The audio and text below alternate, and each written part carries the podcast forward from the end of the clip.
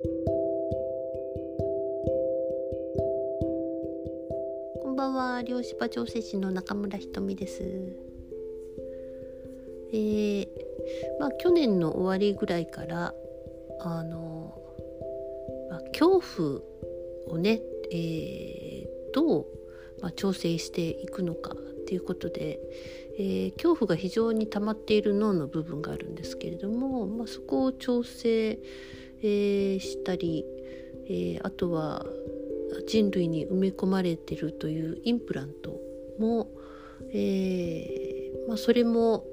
え、ちょっとあの特殊な方法で、え、やったり。で今ですねあの、まあ、そういう恐怖ベースのものがなくなっていった。まあなくなったというかあの恐怖に縛られない人生を送れるようになってきた、えー、人たちが、まあ、消化体をね、えー、これもまたちょっと、えー、新しい消化体をどう調整すればいいのかが分かってきたので、まあ、そういうのを、えー、今どんどん、えー、やり始めて本当に体重を感じないっていうような状態に、えー、皆さんがなっていくのを、日々とてもう一緒にね軽くなんかジャンプしてる いつまでも飛んでられるねみたいなこと言いながら、まあ、飛んでるようなそんな そんな感じに、えー、なってきてとっても嬉しいと思います。あ体重が重いんじゃないんですねっていうのがねとってもよくわかります。まあ、消化体は以前もあ触れてはいたんですけれども、えー、ちょっと全く違うアプローチをすることで、えー、ぐんとあサイキック脳が開花する感じがします。まあ、ただこれはあの調整すればなんとかなるっていうわけではなくて、えー、やはりその今あのずっと飛んでられるみたいな感じになってる人たちっていうのはやはりずっと内観をして、えー、自分の内側に向き合い、えー、自分の認めがたく認めがたいような部分も見て、えー、時に泣き、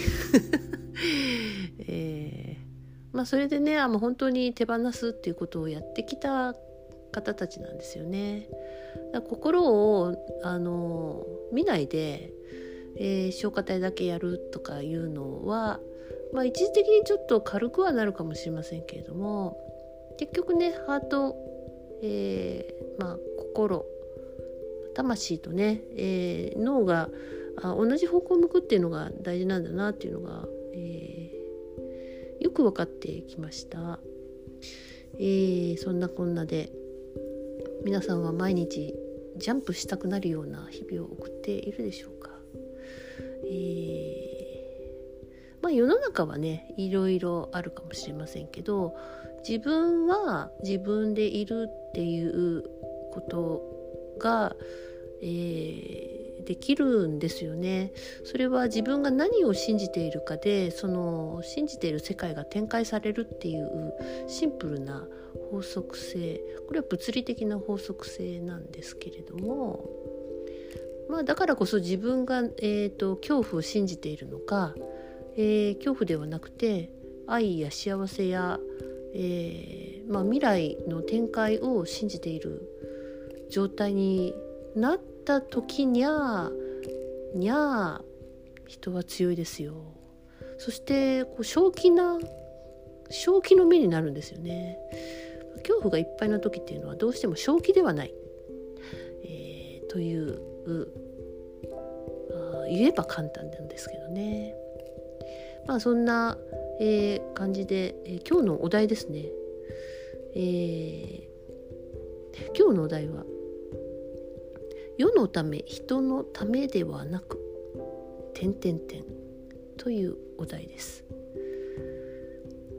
えー、まあ、今のね前半の話を聞いててもやはり自分を整えていくっていうことが、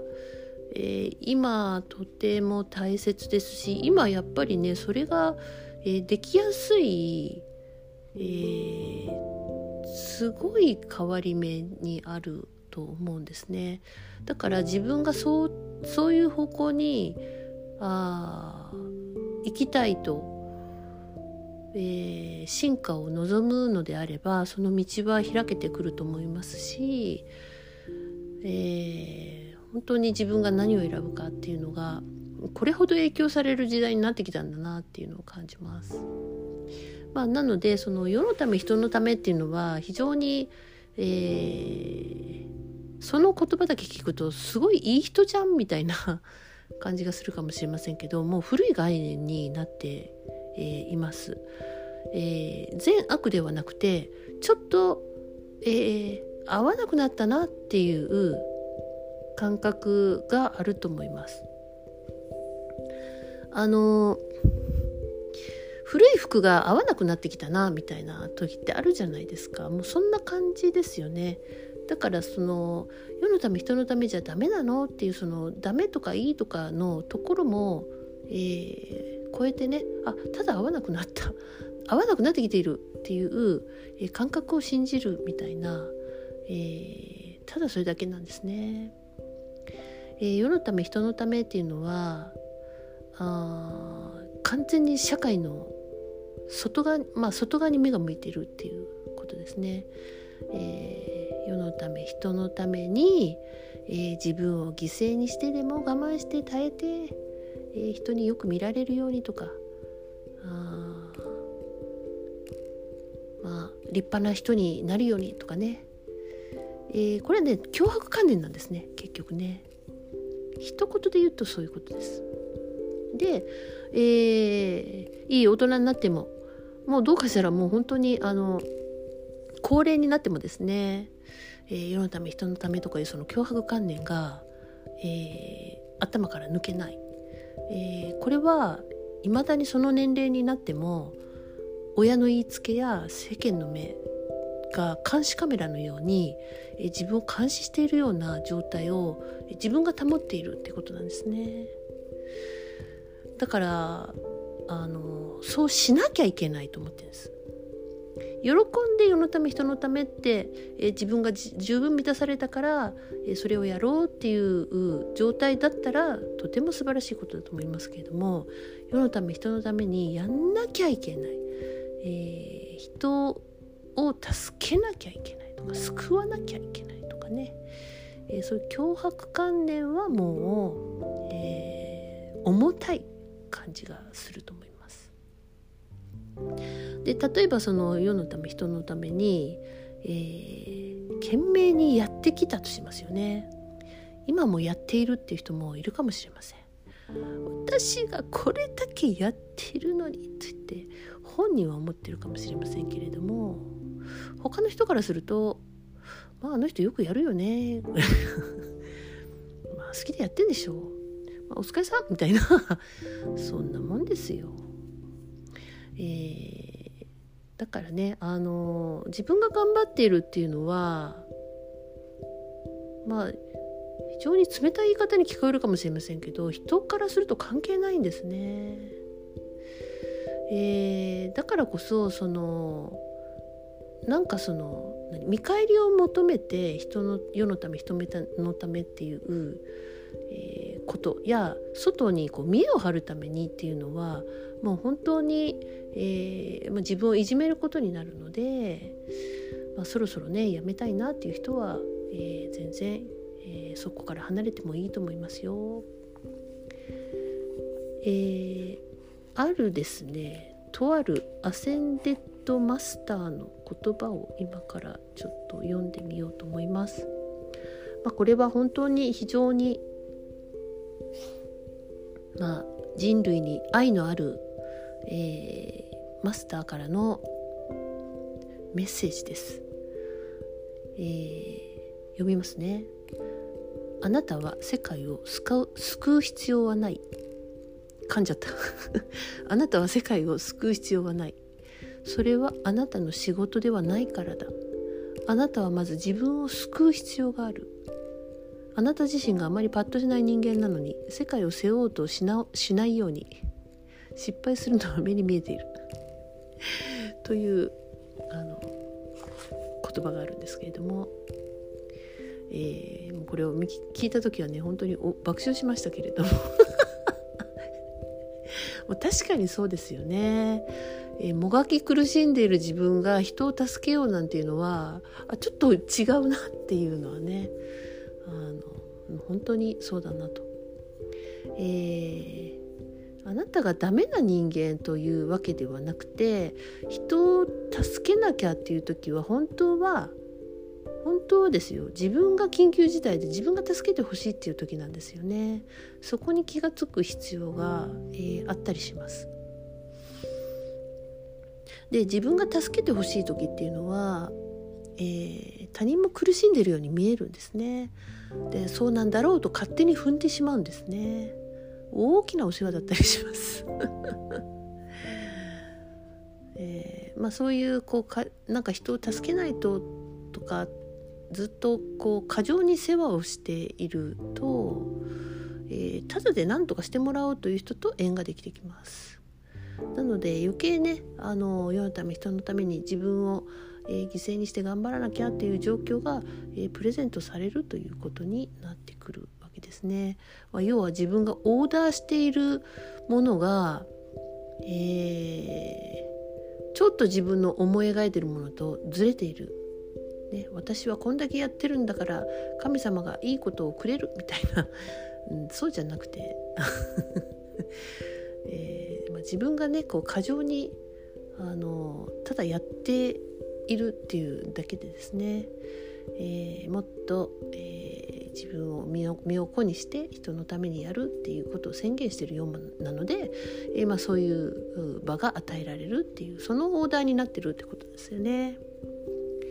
えー、オーダーしたものがちゃんと返ってきているはずです。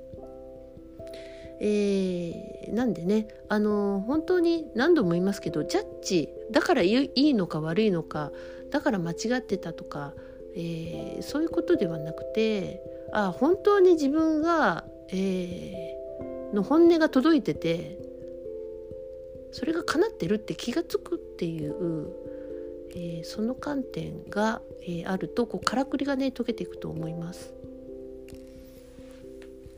えーと、世のため人のためにじゃなくて、えー、自分のためにやっていいのかって思う人がいるかもしれません。それは身勝手なんじゃないかと思う方がいるかもしれません。だけどしっかり自分に軸を持って、えー、自分が一人でえー、自分の足で立ってねあのまあ、自立した状態で、